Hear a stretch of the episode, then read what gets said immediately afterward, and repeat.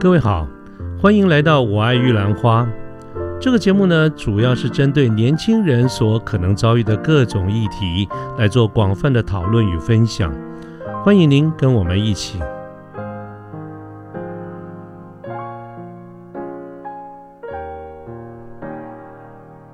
好，所以我我觉得这个事情，这个我们这样讲来讲去，其实好像会有点像是一种，呃，怎么讲？有点像是一种轻谈哈，或者是像这一种这种哲学上这样的讨论。但是其实我觉得那个都是最一切的事情，这是从最根本的这里出发。嗯嗯嗯，因为这个会你的你的视角会决定你看待这个世界的结果。是啊就像就像我我我书里面有讲，我说你是用鸟眼看世界，还是用虫眼看世界？其实我认为这两个角度都要有啦。嗯嗯嗯，但是另外有些人他可能是用哈哈镜在看世界，或者是放大镜在看世界。那你不同的角度，你看的东西就不一样嘛。是那如果你今天真的要有一个可长可久的一个发展的话，你一开始的那个视角一定是要能够符合你的目的的。啊，我我现在不讲正确与否，但是呢是必须要符合你的目的的，因为你想要在企业往上走，你的视野、视角、你的观点就必须跟企业的角度是一致的。怡景，以你过去的经验，你的你在呃这么多的公司里面担任高阶的主管哈，以你做高阶主管的这个角度，你希望人家是什么样的眼睛看？或者你大部分都碰到什么样的眼睛？好，这样大部分的眼光眼光是比较短浅的嘛，对嗯吧？哼？嗯哼，为什么这个世界上真的能够爬到十楼、爬到一百楼，还是极少数嘛？嗯哼，好，那但是你刚刚提到说，我希望用什么眼光哦？我嗯哼我这个地方有一篇哦，叫做啊，这里面讲一个历史故事哈、这个人物叫做和珅，就是嗯当年那个、呃康熙年间哦，那个乾隆，乾隆乾，隆年间，对，乾隆年嗯间这个这个非常红的一个宠臣哦，那最后呢，就是因为贪污被被被被被砍头了啊。是，我我我提到和珅哈，那我我这篇的书名的片名叫做《和珅的心思在太后上》啊，嗯啊，然后副标是向上两层的思考角度。嗯那我很快的讲一下这一篇在讲什么哈。嗯哼，好，首先先讲个历史故事，就是说以下纯属虚构了哈，可能是拜官野史啊，不过我们就先不管它的真实性。嗯哼说有一天呐、这个呃乾隆哈、跟和珅讲说，哎呀，我妈哈、这太后哈、这个八十岁生日快到了啊，嗯，那你给我弄个弄个弄颗夜明珠送她吧啊，那这样子希望她老人家开心呐、嗯哼，那和珅，如果你是一般的员工的话，你会怎么做？你就是去赶快弄颗全全中国最大的夜明珠嘛，对不对？对对，可是和珅呢，他的心思不是这样子，因为今天买夜明珠是要让谁开心？是让太太后开心。嗯所以今天这件事情真正的绩效指标不是乾隆满不满意，而是太后满不满意。是，换句话说，乾隆的绩效是太后在打的嗯哼，，OK？所，以如果以这个前提出发的话，那和珅他真正在思考的是怎样太后会最满意。好，所以据说了哈，据说那据说和珅呢，平常这个在太后的身上心思也没有少用嘛，所以他很知道太后想要什么。那他前不久听到太后说：“哎呀，这个最近的这个房的这个房子啊，就宫殿宫这个什么什么宫哈、住的有点有点不太开心哦，不是那么满意，想盖一个大大一点的房子来住啊。好了，所以这个时候呢，和珅就跟乾隆说，其实哈、按照奴才对这个太后的了解哈、这个夜明珠是一定要的啊，嗯这是一定要的。但是呢，呃，前阵子听他老人家说，他这个呃住的不是太舒爽啊，就想要弄个万寿楼啊，给他盖个大房子。那这时候又回到一个最根本，在乾隆的 KPI 里面有没有费用这个指标？没有嘛？没有咱，钱都不钱都不是他的，全国家整个国家都是他的，对啊，都是他的嘛。嗯对，那哦，盖个万寿楼那就盖吧。嗯哼，好对，和珅呢就弄了一个万寿楼嗯，那这个太后当然是心花怒放。嗯哼，这故事讲完了，所以回到您刚刚的问题说，嗯那用怎么样的视野呢？很简单，我我我也想请各位听众一起来想一想啊。嗯如果今天你是课长啊，请问你在思考决策的时候，应该用谁的观点来去思考？来选择题哈，课长上面是副理嘛，嗯哼副理上面是经理嘛，嗯经理上面是协理嘛，协理上面是副总。啊，哼，OK，嗯哼那请问各位课长，嗯哼今天你在做决策的时候，你应该用副理的角度、经理的角度、协理的角度，还是副总的角度？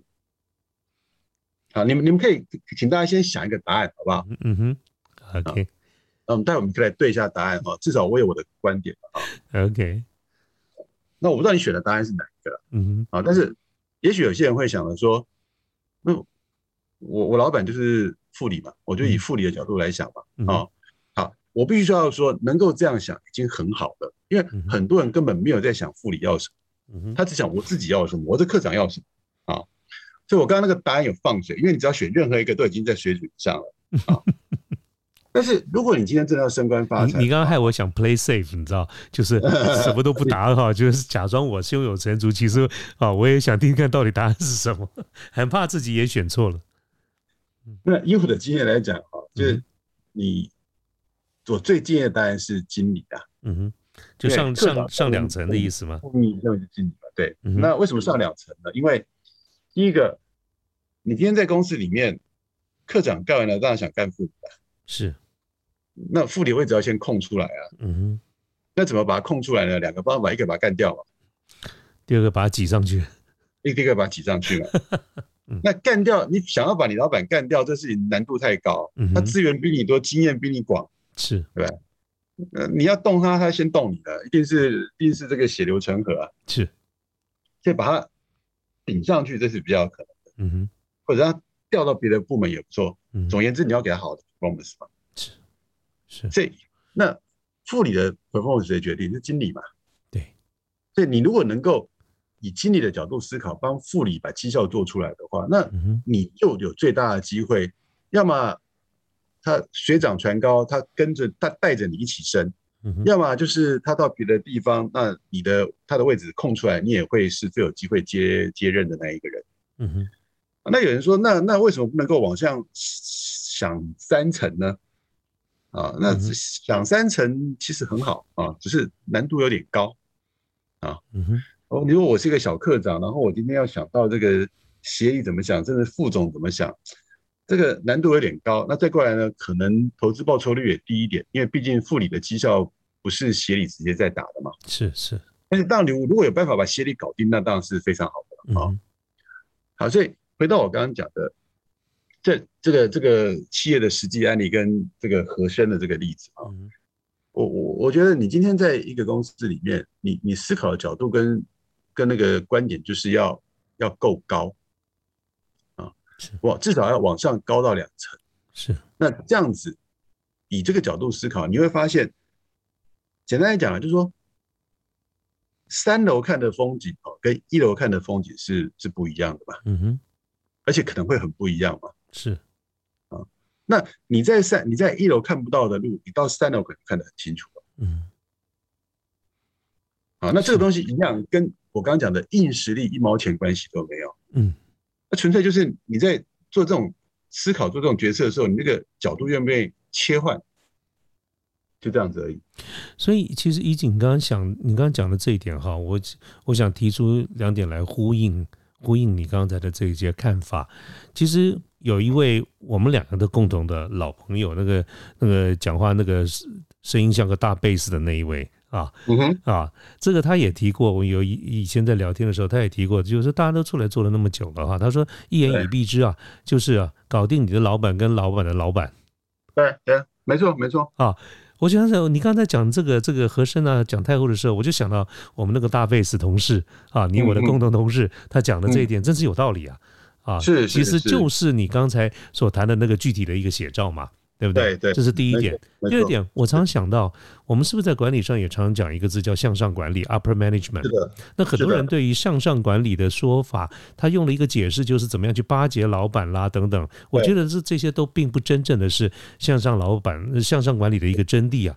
其实把你刚才所谈的这些往这个角度上就是怎么让他更成功，对不对？然后呢，给他一些选项，而这些选项是我们自己过滤过的。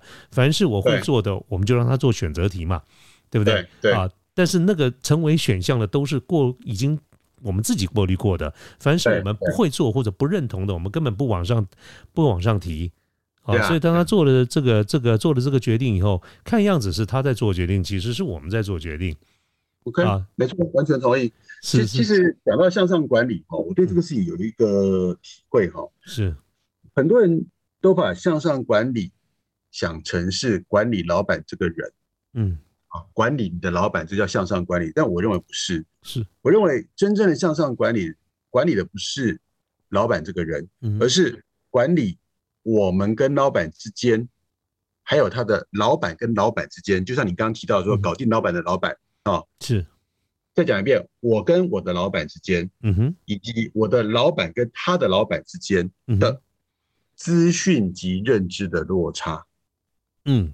啊所以意思就是，重点不是那个人，因为那个人本身有不同的个性，有不同的生活经历，那个复杂度太高。是，啊。那你如果一味的要去顺着那个人的意思去做事的话，那就很容易沦落你刚刚提到的说，像拍马屁那种感觉。嗯嗯嗯嗯但是什么叫专业级的向上管理？是我去思考我跟我的老板之间的资讯跟认知有什么落差，嗯哼，然后我同时也去思考我的老板跟他老板之间的资讯跟认知有什么落差，嗯哼，然后让这些落差不要成为绩效的障碍，甚至让这些落差能够成为我们绩效提升的注意。好，那我先讲说不要成为障碍，那很简单嘛，因为老板看的跟你看的不一样，那老板觉得你没做好了，其实你已经做得很好，这当然会成为障碍嘛，对不对？对对是，但是怎么怎么让落差成为注意呢？就是回到主持人您刚刚提到的，嗯，有些东西我告诉你，你也没用，嗯哼，我告诉你反而增加你的烦恼，我就把你全部都搞定了。所以我的我的资讯可能比你还多，是，但是这个落差不构成彼此之间的障碍，甚至还能够让你老板更有效率的去专注其他更重要的事情。嗯哼，啊，所以这个落差到底该怎么去管理？我觉得那才是向上管理的重点。完全同意，而且还真的哈，要好好的深思玩味一下。我们大部分人其实看的就是，我觉得刚才前面比较狭义的这个角度，或者就是单纯的根据老板所交办的任务啊，就是就是那颗明夜明珠，Yeah, yeah。对，所以其实我在书中也会谈到一个概念，回到我刚刚讲的，其实我觉得离职永远都是个选项。嗯哼，我自己离我自己身体力行过很多次离职嘛，哈。嗯哼，呃，离职就是意思说，离职不是不能离职，而是说你要真的搞清楚说这个人你跟他的关系，比方说你的回回到我们刚刚讲嘛，目的跟价值观有关。是，你跟这个老板之间的价值观的落差已经大到你无法忍受，嗯哼，去减损到你人生的价值了。那这个时候，我觉得离职是非常好的选择啊。可是已经很多人离职，对很多人都是一个很难过去的一个坎，就是说他的心中不管是一种不敢去面对，甚至有一些罪恶感，甚至有一些呃这个纠结。那我们应该你会怎么建议，或者怎么样让大家觉得比较？你刚才讲的。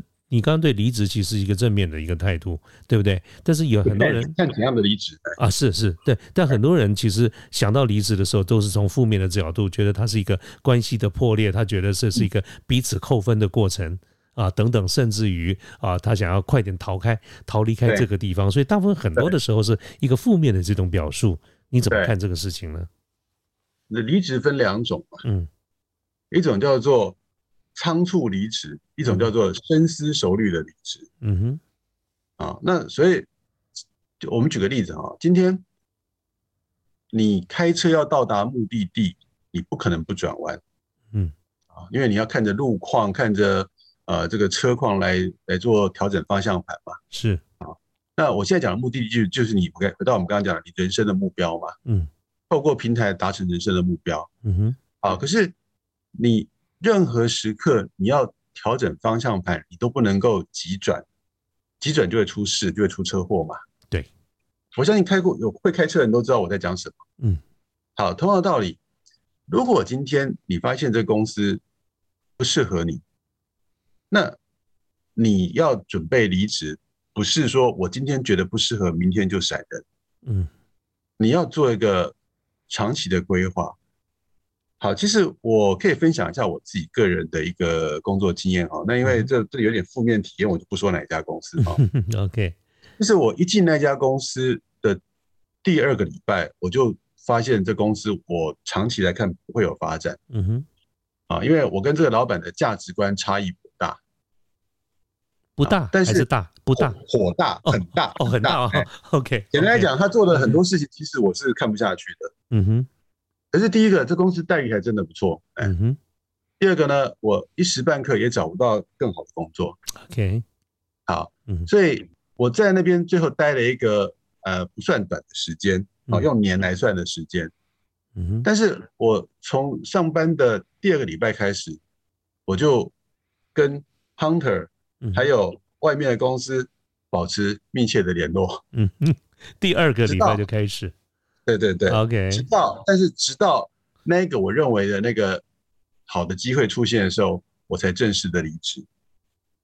那我在这一段时间呢，你也可以把我当成像是那个什么，哎，那个叫卧底的一样嘛。那没有没有那么卑鄙啊，我会去贩卖公司的这种商业机密。但是就说我基本上我只是把我该做的事情做好，至少让老板容得下我。啊嗯但是我不会花很大的精神去去经营内部的关系，或者是说我一定要做出让他什么惊艳的表现，因为那个对我来讲，那个太花时间精力了，嗯哼，那不符合我的投资报酬率。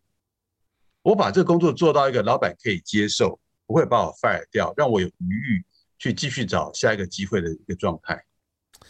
不，我蛮好奇的是，你怎么处理你的情绪？我觉得，如果按照你你你刚刚所描述的这个状况，你一进去很短的时间内就觉得这个公司不 OK，不管是什么样的一个原因，我想就大多数人碰到这种情况都是想走，包括你刚才也说你也想走嘛。可是你后面真正走的时间是用年来看，那换句话说，你其实，在那个公司里绝大多数的时间都是不认同或不 happy 的。那么这个对大多数人而言，他非常有可能就直接反映在他的情绪乃至于工作的表现上面了。所以我就蛮好奇，也很佩服你，你居然还可以工作上达标啊！所以我想请问，你刚才所工工作达标是你做到六十分，不做八十分，还是你还是做八十分，但是工作以外的，比如说人际关系啦等等那个地方把它放着？请问是哪一个部分人际关系跟工作都做到七十分，都做七十分，而老板也觉得可接受就是了。对对对，哎，我也觉得是不容易啊！我也在刚刚在一边讲，我一边讲将心比心啊。我常常觉得我是一个比较情绪的人啊，所以我的这个表现可能跟着情绪会有比较高的连接。所以你的你的 EQ 还真是真是比我高。这个没有啦，不不敢这样讲。但是其实我觉得，嗯哼，好，有有两句话在这件事情上对我蛮有帮助的。一个是我们我以前看那个《教父》有有？嗯嗯嗯嗯，就那个有名的经典的黑帮电影《教父》（Godfather），是，那边有句话就是说，“It- “It's business, it's 嗯。not personal” 对，啊。那我觉得对我来讲，这个是 Al Pacino 这个脸被打肿的时候讲的那句话，对对对对对对。对不对？他说要去干掉那个警长。呃，其实这句话出现过几次，哎，不是只有一次。啊哈，对，嗯哼，对，那 “It's business, it's not personal” 意思是说，就是一个切割嘛。嗯嗯嗯，啊，就还是回到我刚刚讲的一个角色的问题。是，如果今天你把这个事情的权利跟义务想清楚了，你也想清楚了，说我在做这个事情，它到底连接到什么我人生的目标？你把这东西都想清楚的话，那就嗯 it's business, it's not personal 啊。比方说，老板有时候比较贱一点啊，那你就知道说啊，反正呢，在我等我等我找到好的机会，我就可以摆可以把你摆脱掉了。我现在只是在那个卧薪尝胆而已嘛。嗯哼。那你这样想的话，你心情就就很容易释怀啦。那已经存不存在一种可能哈、就是说你当时，就是说你或任何一个这种情况的人，在那一刹那，不管你用是什么样的一个理由，啊、i t s business, is not personal，不管用嗯什么样的一个理由，勉强自己留下来，好好的 deliver 一个六十分、七十分，甚至于八十分的一个表现，然后呢，一段时间之后表现不错，然后你 you get promoted 啊，你也你也 promote 了，然后到最后呢，你也人也变了，你也变了一个当时你不啊、在早期你不喜欢的人。有没有这种可能，或你有没有看过？这个可能性也不小啊。就是如果你已经变成那样子的人的话，嗯那你就变成那样的人了。就呃就你就不会想要再走了嘛，所以因为你对，已经我的意思说，你的嗯你的价值观也改变了。是所以我我今天在讲这些事情的时候，我不会有一个预设的叫做最正确的价值观。嗯嗯嗯啊我二十岁的价值观跟我四十岁的价值观跟我六十岁的价值观可能都是不太一样的。是啊但是重点在于说，你在每一个 moment，你知不知道你要的是什么？嗯好所以如果我在二十二十岁的时候，我要的东西，到了四十岁的时候，我发现我不想要了，那我就依四十岁那时候的价值观去做新的决定啊。嗯哼这个我觉得这没有问题啊。呀所以这个如果讲了还是回到悬一点嘛，就是 just follow your heart。嗯嗯我我不会很拘泥说哦，我我以前看不起的事情，我现在为什么看得起？我是不是变坏了？我不会这样觉得、啊。所以所以如果有一天你变成了你曾经不喜欢的人，其实只要我们当时活得愉快，那也没什么不 OK 嘛。呃，我觉得活得愉快的前提是你够不够对自己诚实是，啊。如果你这句这句话做和解，就是你，如果你是真心的愉快，嗯嗯，而不是说我认为我应该要愉快嗯嗯嗯啊。有些人叫是我认为我应该要愉快，为什么？因为我都已经干到这样子的话，如果我我我现在做的这个事情是一场误会，呃是个错的，嗯那怎么办呢？我只好骗自己说我这样是对的，我是愉快的。或者按照世俗观念，或者按照教科书，或者按照一般人的想法，我此刻应该要觉得愉快。于是我不愉快是不对的，所以我应该要让自己愉快。对，OK，没，错。嗯哼，所以我我常觉得有句话说，管理的高度来自于人生的高度吧。嗯嗯啊，那为什么有些管理者你会觉得说他好像就是很很自在、很轻松？我觉得因为他，嗯，讲个题外话，我最近在我因为我一直对这个教练这个事情有一个蛮深的兴趣哈，所以我也一直在钻研这方面。那其实，我们在讲那个萨提尔的时候，他就提到概念，就是他就一致嘛，嗯哼，就是你的内外是一致的，用叫 congruent 啊。嗯哼，那基本上就是说，当你内外是一致的时候，那就回到我们刚刚讲的华西走干板修嘛。嗯嗯啊，你你今天的目的跟你的手段是清晰的，是一致的，是明确的，是你的选择的。嗯那这时候我觉得就没什么问题啦，你就对开心的去做你该做的事情了吧。没错，没错，好，所以回到这本书的意思嗯就是说，那这就这我们刚刚讲的这些，其实对我来讲都是属于角色的一环是，啊，或者应该讲说角色都属于他的一环，这样讲比较对。然后刚刚讲的是比较大的啊。嗯嗯嗯嗯那你你今天在工作上也好，在做一个管理者也好，你这些问题你都必须要去回到你自己内心去把它厘清，去，调整。啊，那我我常觉得这个事情做完之后哦，不保证功成名就，嗯，但是呢，至少有更高的几率让你在工作当中是至少不要讲说多愉快多嗨啦，那至少是比较自在的啊。我觉得“自在”这两个字很重要啦。是，你说你要做的事情让你多多兴奋、多振奋，这个有时候可遇不可求，但是至少是自在的。对，对确实，好，所以这个大概就是在角色的部分呢，嗯，这这些呃这些篇幅大概谈的就是这些啊，是那只是他会从不同的角度来去做做诠释啊。嗯，那其实我自己在写这本书的时候，呃，我一直希望把它当成就是像啊，像刚刚您刚刚提到说里面有有一些那么 警语嘛，或者警句嘛啊，那其实我都把它当成像是一个这样讲有点太太那个哦。假如说你说像柏拉图的书，对不对？嗯哼，文语的书也不就是一堆语录吗？对不对？对对，那那些语录基本上写下来之后是需要被诠释的。对啊，对。那我我这本书没有当那个只是小小一本书啊，根根本不能相提并论。但是我也认为说这本书里面的很多东西是要被诠释的。嗯啊，嗯所以我也很乐意啊，在各种机会，如果呃可以的话，把这本书当成是一个像是一个引言的一个材料啊。是那我最近跟跟一些单位合作，在做这个事情，就是说，呃，他们去提出一些实际的工作问题，嗯哼，那我就从书里面找出一些，不管你讲的京剧也好，或者是一些的篇幅也好，去做一些对应跟一些一些诠释哈。那呃，目前反应也都还不错哦，所以我觉得说这也许这是一个呃可以去去运用这本书的一个方向了。那工商服一下，就是各位如果觉得说。呃，听众如果觉得这本书哈，这个对各位有帮助，但是有些地方你需要更深入的引导跟讨论的话，那你们人凑一凑哈，只要这个达到规模经济，我很乐意跟现在线上跟各位做这样子的一个分享跟讨论。哦，很好，哎，我这其实我也想，呃，刚才本来想就是待会留在最后来问的哈。既然 既然怡景兄这边都已经提到这个部分，我觉得其实这也是呃我待会想提的，因为。就像你刚刚所描述的，我呢就一直从谦师的这个角度来看，你刚刚用了《论语》啊等等这些哈，它其实就是一堆的言论集。那这言论集可能是一个一个本身搞不好是独立的，或者是你连续看起来也不搭嘎的，但它事实上是一定有它当时的一些背景跟一些想法。对不对？所以我才会说啊，我从监师的角度而言，就是每个人看同样的一个监师，他可能根据他自己的状况，要我觉得对号入座这件事情是蛮重要的啊。你对号入座其实就是一个 case study 嘛。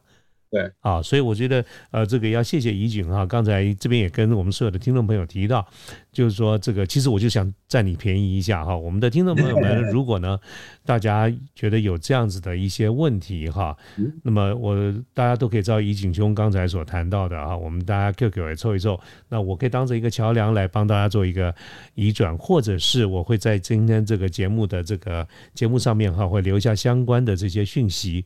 啊，那这些大家都可以充分的运用，因为呢，我们的听众其实呃年龄层不同，大家所经历的状况、行业别也都不会完全一样。啊，那对于很多事情的看法、领悟或者诠释啦，也不太会一样。就像我自己的诠释，觉得刚才一景这边所谈到的这几个重点，你可以从表面上看起来，感觉我们就是东一句西一句，或者你说用清谈，啊，这些从形式上来看，确实也是蛮蛮像的哈。但是呢，其实真正我觉得有过一些经验，或者你不一定要有很长的经验，你只要曾经有过困扰。或者你觉得说进，你发觉职场上不是你所想象的，或者每一件事情按照教科书一样，第一章念完了，第第二章，第二章念完了，第三章的话，你应该对于刚才我们所谈到的这一些，都会有蛮多的一些一些体会的哈。所以我这个啊，这个这个这个原本就想到说跟怡景提到这些，好，真的 谢谢你啊。那怡景怡景的这个书呢，这个目前是都已经。在上市了嘛哈，所以在伯克来，在很多的这个地方，呃，我想大家都可以看得到哈。那我再把我们怡景兄的这个书的书名再念一次哈，他这个书名叫做《等人提拔，不如自己拿梯子往上爬》。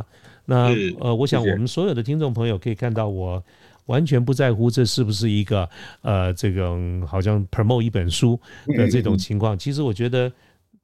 是又怎样啊？我原本就觉得这是一个很好的书，我也很值得，我认为很值得跟大家一个分享哈。所以各位，刚才我跟就怡景跟我呢，我们就这些书里面谈到了。其实你看，我们刚才这样聊天，其实我们谈了很多的相关的这些主题，只不过呢，就是因为时间的关系呢，我们就是大致上啊。算是蜻蜓点水，好，我们 cover 了好几个主题。各位，如果你有机会看这个书的话，其实会觉得比我们刚才讲的要更精彩许多。光是那个和珅的故事啊，你就可以仔细看哈。刚才怡景这边是用很快的速度，哈，叫做提纲挈领，那个根本就是摘要而已。可是啊。各位，如果你能够听摘要就能够体会，我也真的觉得蛮不错的哈，很棒。可是我觉得更好的一个方式就是大家可以呃看一看这个书哈，我一点都不在乎说是不是有这种呃 promote promote 这个之嫌呐哈。呃，I don't care，我一我觉得好书就应该跟大家分享。好，那这个已经我们今天的这个时间哈，差不多也。也到了我们原先所预计规划的这个时间，可是我总觉得这里面有非常非常多的这些讯息哈，那原本也就不容易很快的在很短的时间之内完全了解。但是我还是想，怡景可不可以假设今天在我们这个节目预计差不多要结束的时候哈，请怡景再帮我们提纲挈领，给我们一个快速的一个 overview，就是这本书的一个架构，什么样的人比较合适？啊，你刚其实有提到一些，或者是我们应该对这个书有怎么样的一个正确的一个期待？我们再做一个 recap 好不好？好，呃，先回答第一个问题，说这本书我们的设定的一个听读者是怎么样的一个 profile 啊？其实，呃，简单来讲就是说，第一个，这个人他本身最典型的情况是他在一个组织里面，然后第二个，他在这个组织里面呢是有所企图，想要能够更高、有更大的表现的，更好的表现的。好，那你只要符合这两个条件，基本上我就在跟各位说话，我说的话就讲给你们听的。嗯，好，那。我讲的话呢，可以分成三个主要的方向。第一个，我们刚刚讲比较多，就是角色。那再讲一遍，角色就是你自己认为跟别人认为的一组权利义务的关系。是。那如果这些权利义务的关系是一致的话，那恭喜你；如果是不一致的话，可能会付出蛮大的代价。所以第一个，这个东西没有绝对的对或错，但是一致是最重要的。嗯，好。所以第一个才能叫角色。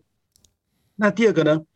我谈的叫做沟通，那沟通这两个字，其实在企业里面讲到烂的两个字，好，没错。那没常常常都说，哎呀，为什么为什么绩效不好？因为沟通不好啊。所以它虽然被讲到烂哦，但是就像白米跟面条一样啊，你这一辈子吃到烂，你最后还是吃它。为什么？因为那就是一个 fundamental 的东西，它就是个主食。所以我在这里面提到说。我们在公司里面，在企业里面要创造绩效，最终来讲就是你要让你的 team member 或者是你的 stakeholders 去产生行为改变。我想这各位可以接受吗？就是说我今天要创造绩效，就是要改变我的利害关系人，改变我的团队。嗯，因为只有行为改变，结果才会改变嘛。是，好。可是你要改变行为，只有两个选项，一个叫拳头，一个叫舌头。嗯。那我们又不是混黑道的，拳头就不可取嘛，是那只剩舌头了嘛。所以我要强调的就是，沟通是管理跟创造绩效啊关键字唯一的工具，是唯一的工具。好，唯一的工具，因为很重要，所以讲三遍。你如果不沟通的话，你就没有工具来透过团队创造绩效。你可以自己创造绩效，但是你没有办法透过团队创造绩效。嗯。好所以沟通的重要性跟它的方法，我在这里面会继续的强调，继续的去诠释。好，第三个我要讲的叫领导啊。那领导一样，在我们公司里面讲到快烂的。嗯，那这里面呢，我要强调的就是说，有句话说，如果一头狮子带领一群羊，遇到一头羊带领的一群狮子，哈，再讲一遍，一个是一头狮子带领一群羊，嗯，跟一只羊带领一群狮子，啊，哪一个？对干的话会比较强，很多人会说啊，我知道领导者很重要，所以狮子带领一群羊会比一群一一只羊带领一群狮子更厉害。嗯，好，理论上是这样子，但是实际上可不是，因为你是狮子，请问羊敢跟你吗？所以 在这情况之下，你怎么去领导啊？嗯，回到管理的初衷，什么叫管理？管理就是透过团队。完成任务，嗯嗯，透过团队完成任务。所以，如果你不是透过团队完成任务，你可能是一个很好的个人贡献者，或者是专业人士，但你不会是一个好的领导者。那领导一样有很多的美美嘎嘎。那我在这本书里面就把一些我认为重要的这些美美嘎嘎，不管是呃目标的设定、团队的激励。有效的回馈，我把这些事情用一些比较浅显易懂的案例啊，甚至一些口诀，帮助大家做一个重点式的整理。那也希望回到我们刚刚讲的，希望这些啊，不管是语录也好，或者案例也好，能够让大家在这一个其实已经被很多人诠释过的一个议题上，有一些新的观点跟启发。嗯，是。好，那这就是大概这本书的一个呃方向跟它的主要的结构啊。那我作为一个作者呢，让老王老王卖瓜要自卖自夸一下嘛，我只能够说我写的很用心啊。那么我也尽可能让他的案例是生动有趣的啊。那我也希望说，在这些生动有趣啊，自认为了哈的案例当中呢，能够让各位。用不同的角度去思考我们跟组织的关系，啊，那回到刚刚讲的，找到一条哎一引导到自己内心的一条回家的路啊。好，这就是我们希望达到的呃小小的目标喽。好，谢谢怡景哈，怡景刚才谈到的这些这这本书，我可以肯定的。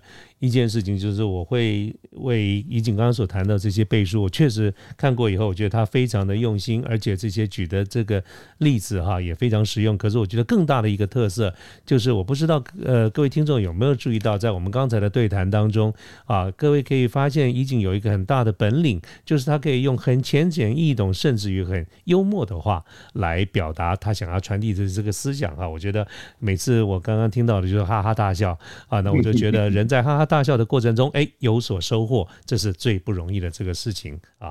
那我想今天也非常感谢怡景，时间非常的有限啊。那我们呃在刚才有限的时间过程中交换了这些意见哈。那我这个可以大声的疾呼，大家有空的时候真的去好好的看一看这个书，甚至于啊有什么问题的时候，大家可以。呃，这个透过我或者直接跟我们怡景兄这边来做一个联络，好吧？好，那怡景非常非常谢谢你啊，也耽误今天你的这个时间。原本这个礼拜五的哈，这个这个 Happy Weekend 哈，你应该要轻松一点的哈，结果被我们推来这边做一个访问哈。那再次感谢。好，那我想各位各位朋友们，对，那这个今天的我们这个节目就到这边。怡景要不要跟大家说个再见呢？好，谢谢主持人给我这个机会跟大家分享。那也祝大家在工作上、在生活上哈，都能够找到自己的梯子啊，往更高的境界迈进。好，这个谢谢大家的时间。好，谢谢大家，我们今天的节目就到这边，谢谢，拜拜。好，再见，拜拜。